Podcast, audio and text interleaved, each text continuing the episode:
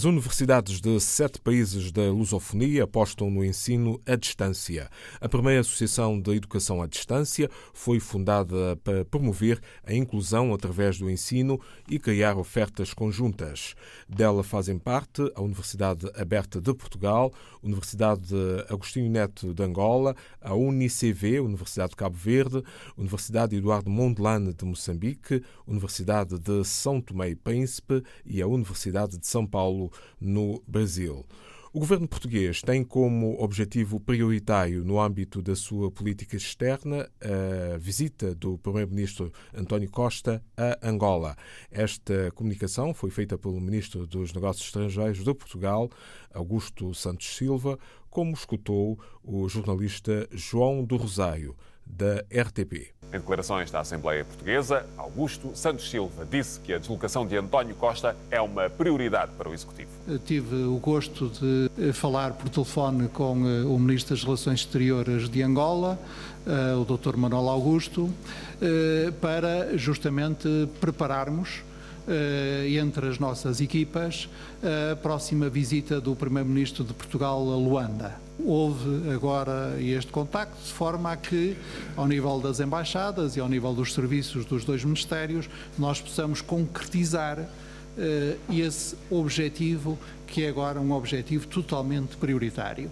O primeiro-ministro português deslocar-se a Angola, retomarmos a revisão eh, do programa executivo de cooperação entre os dois países e tratarmos de uma agenda que, no que diz respeito às relações económicas, às relações político-diplomáticas e às relações de cooperação, é uma agenda muito rica. As relações, aliás, entre os dois países estavam congeladas na sequência do julgamento ao ex-vice-presidente angolano em Portugal por suspeita de corrupção.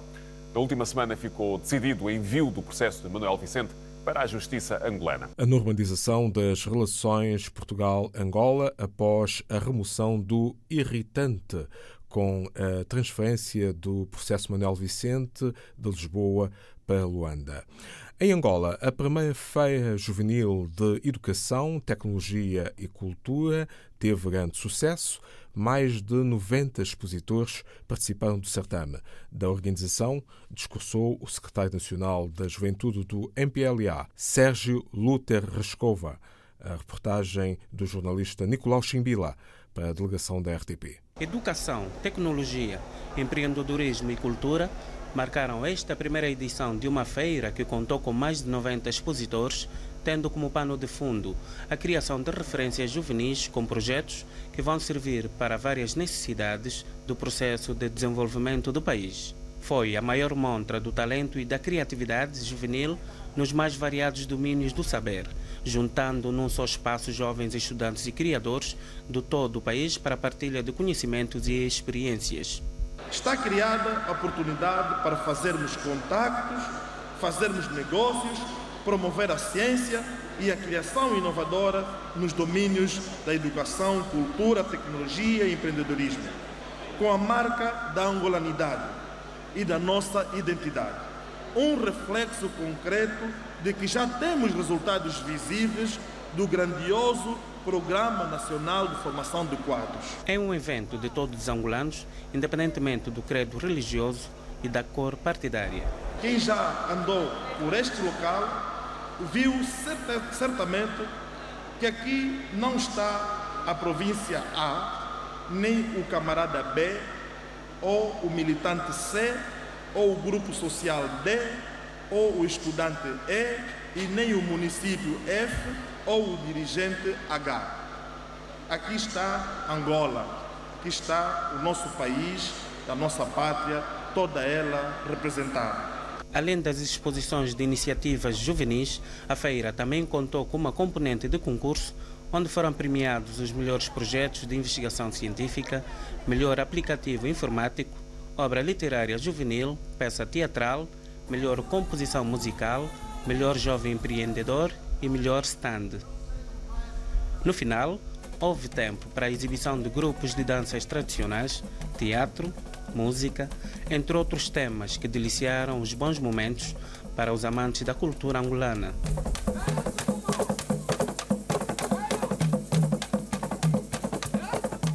O sucesso da primeira Feira Juvenil de Educação, Tecnologia e Cultura em Angola. O Executivo São Tomense vai modernizar o setor energético através de parcerias público-privadas e com o apoio do PNUD, Programa das Nações Unidas para o Desenvolvimento. Já foi validado o anteprojeto regulamentar para esta transição das energias fósseis para as renováveis. Jornalista Venceslau Renner, da delegação da RTP. A validação do anteprojeto de regulamento para compra e venda de energia faz parte do pacote legislativo para 2018.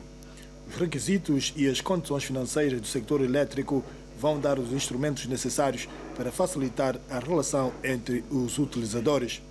Para avançar com o projeto Energia Mais Limpa, o PNUD dedicou uma grande parte dos recursos para diminuir as barreiras para facilitar o investimento privado. O investimento privado é a chave para lograr este desafio para modernizar o sector e produzir energia mais limpa e menos onerosa para o Estado e para o consumidor final.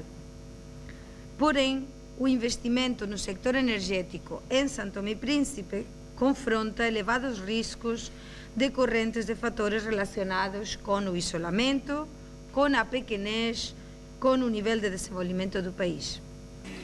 Uma equipa de consultores nacionais elaboraram um estudo para reforçar as capacidades nacionais para o setor. A atual situação do setor elétrico padece de algumas deficiências e que temos que começar a trabalhar na solução, na correção destes, destes problemas. Sem grandes consumidores, o desafio obriga as autoridades santomenses a ultrapassar barreiras para atrair investidores para um sector que representa um pequeno mercado em São Tomé e Príncipe. Centrais hídricas, eólicas e solares é o que se pretende para o arquipélago de São Tomé e Príncipe. Ainda o país, eh, São Tomé e Príncipe, prepara a criação de um centro de arbitragem e conciliação de conflitos.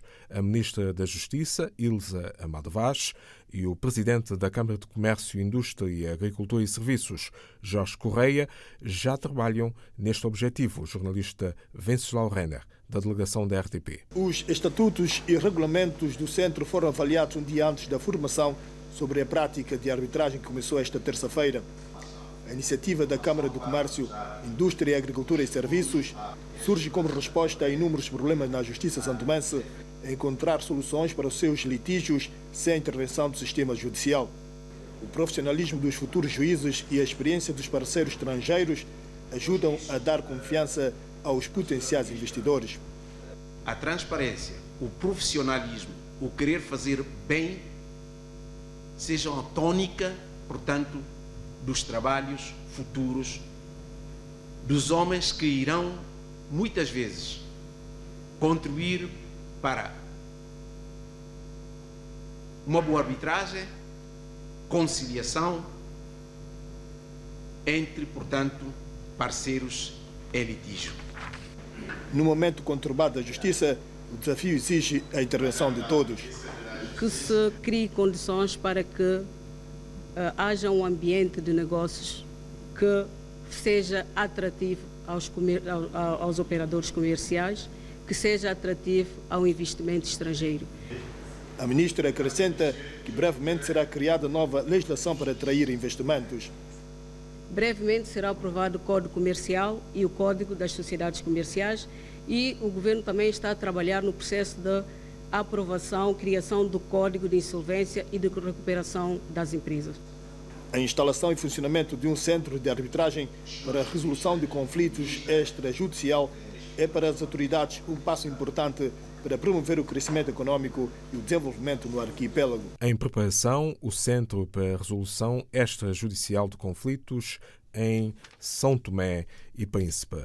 Esta semana foi alcançado um entendimento sobre as novas regras de acesso e de segurança para o Aeroporto Internacional Osvaldo Vieira. O ministro guineense dos Transportes e das Comunicações, Mamadou Saifo Jaguité, na reportagem do jornalista Assimo Baldé, da delegação da RTP. É o fim do conflito de interesses entre várias entidades que operam no aeroporto de Bissau No final de uma ronda negocial mediada pelo Ministro dos Transportes e Comunicações, foi assinado um acordo que vai permitir o melhor funcionamento dos diferentes serviços que operam no aeroporto Osvaldo Vieira.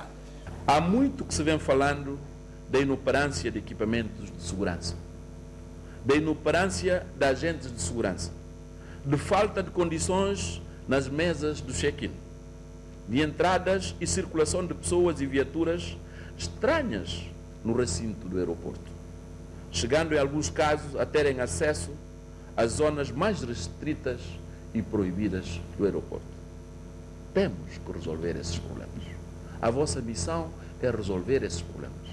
A vossa responsabilidade é ultrapassar de vez essas vicissitudes. Para o Ministro dos Transportes e Comunicações, é fundamental fazer o aeroporto de Bissau respeitar as normas internacionais da aviação civil. Hoje estamos assinalando e assinando um acordo de entendimento, não imposto por ninguém. Ninguém foi obrigado a o fazer. As circunstâncias e as responsabilidades de cada um determinaram, num consentimento por vós mesmos, graças a um diálogo franco e aberto, graças ao bom senso e à responsabilidade que vos incumbe, a vontade de ver dinamizado e relançado o desenvolvimento do vosso ganha-pão do dia a dia, o nosso menino do ouro, o nosso aeroporto internacional do Oswaldo Vieira, deve seguir as normas internacionais da aviação civil. O Aeroporto Internacional Osvaldo Vieira tem vários projetos em manga, nomeadamente a reabilitação da pista, a construção do novo salão presidencial e o reforço de medidas de segurança. Os novos regulamentos de funcionamento do aeroporto de Bissau foram bem aceitos pelos diferentes operadores, dada a uniformização de procedimentos. Jornalista Assimo Baldé. É um acordo que veio para colocar os pontos no Z e permitir o melhor funcionamento de vários serviços que operam no aeroporto de Bissau.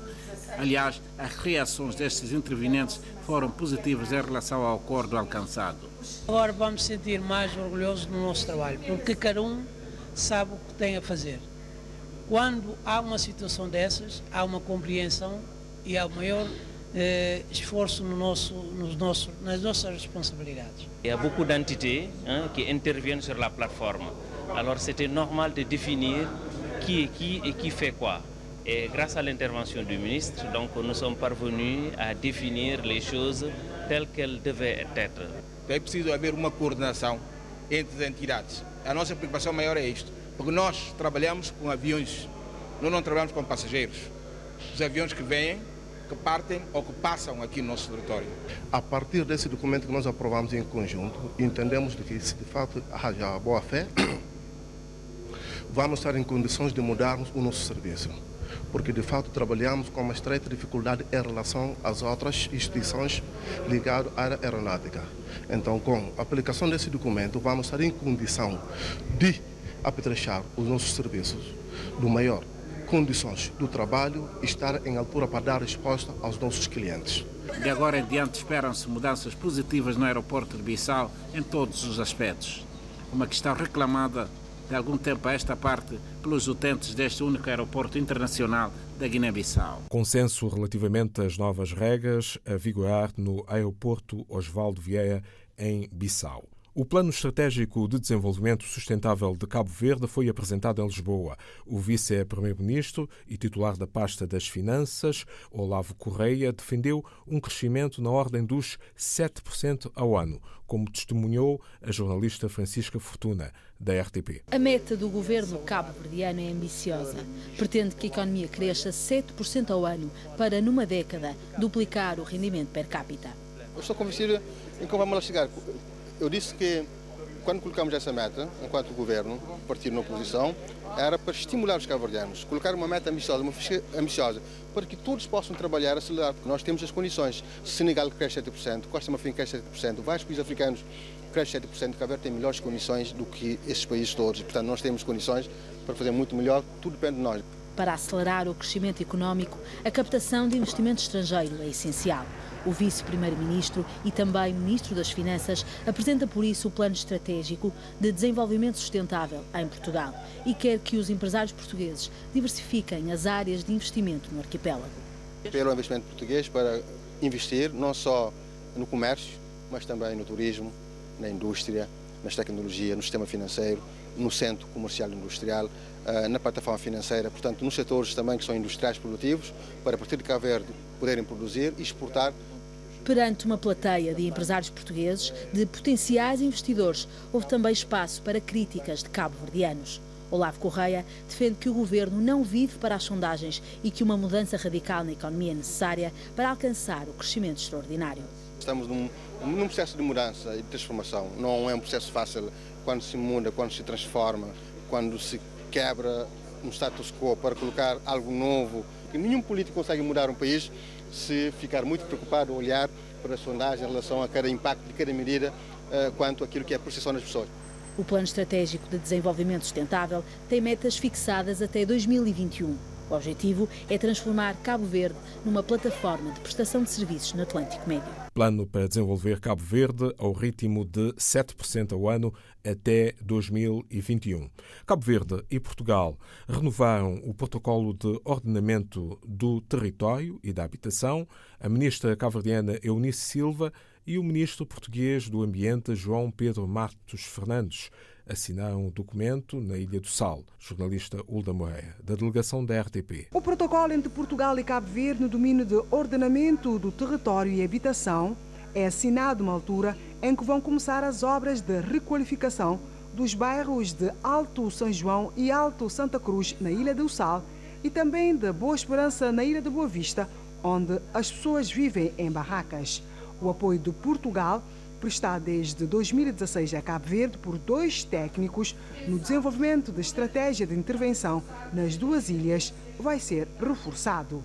Vai basicamente uh, ter uh, novos técnicos que vão estar aqui conosco uh, mais para o final do ano e vão estar cá durante um ano a apoiar-nos no programa PRA, que é o programa de requalificação das cidades, das cidades sejam centros urbanos, sejam centros de Estado. Podem esperar o maior empenho do governo português, até porque, eh, ao final de um ano, temos conseguido o que fizemos em conjunto e certamente que o maior mérito é de Cabo Verde, é a certeza de que no próximo ano vamos conseguir fazer ainda mais. Os projetos desenhados no ano passado, com o apoio de técnicos portugueses para a requalificação dos bairros da Boa Vista e Sal, foram apresentados no final da assinatura.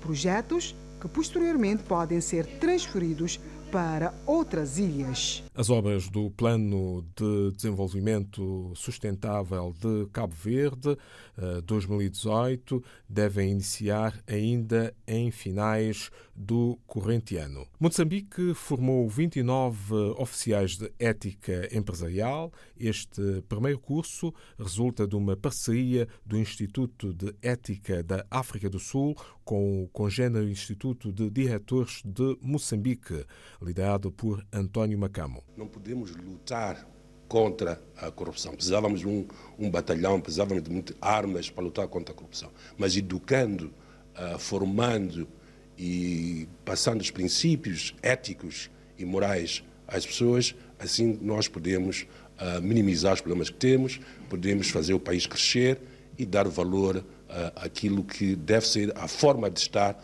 tanto no negócio e mesmo na, na, situação familiar para cada um de nós. Moçambique passou a dispor de oficiais de ética empresarial. Maputo acolheu, há poucos dias, a primeira conferência económica do mercado da CPLP. A banca comercial diz-se disposta a apoiar os empresários e a reportagem é de Angela Chin, que também ouviu João Figueiredo, gestor bancário, e Carlos Mineiro Aias, bastonário da Ordem dos Engenheiros de Portugal, que participou dos trabalhos desta conferência. Os empresários lusófonos queixam-se do baixo acesso ao crédito bancário. Para a banca comercial, a resposta a este desafio vem no argumento da falta de garantias e pouca confiança na atuação e gestão da maior parte das empresas. Dizer que a banca não apoia em financiamentos as nossas empresas significaria que a banca estaria a agir contra a natura. Portanto, o que acontece é que há padrões com outro rigor com outros níveis de exigência e que as nossas empresas têm que se habituar, os nossos empresários também têm que eh, ganhar uma nova disciplina na forma como atuam no que diz respeito ao tratamento contabilístico, no que diz respeito à sua especialização, no que diz respeito à sua vocação, no que diz respeito à forma como tratam uh, a sua relação com o mercado e com a banca porque a banca está cá para apoiar esses financiadores e essas nossas empresas. Este foi um dos temas amplamente debatido na Conferência Económica do Mercado da CPLP em Maputo, onde a melhoria e aproveitamento dos recursos humanos também constituíram outro painel de debate. Os direitos que um cidadão moçambicano terá em Portugal são os mesmos que eu tenho aqui no que toca a exercer a profissão. Nós, se pensarmos numa, uh, num mercado conjunto económico, não podemos dissociar deste mercado os recursos humanos. É um erro, é um erro. Há uns mais capacitados que outros, há um facto, há outros menos capacitados, mas também temos que aceitar as realidades como são. E temos que criar é, medidas e incentivos para que haja uma equiparação e para que haja uma qualificação destas pessoas. A primeira Conferência Económica da CPLP, já terminada em Maputo, foi promovida pela Confederação Empresarial da Comunidade dos Países Falantes do Português e pretende ser o primeiro passo para a constituição de um dos blocos económicos mais fortes do mundo. Realizou-se na capital moçambicana a primeira Conferência Económica do Mercado da CPLP, com olhos postos no futuro e no empresariado lusófono.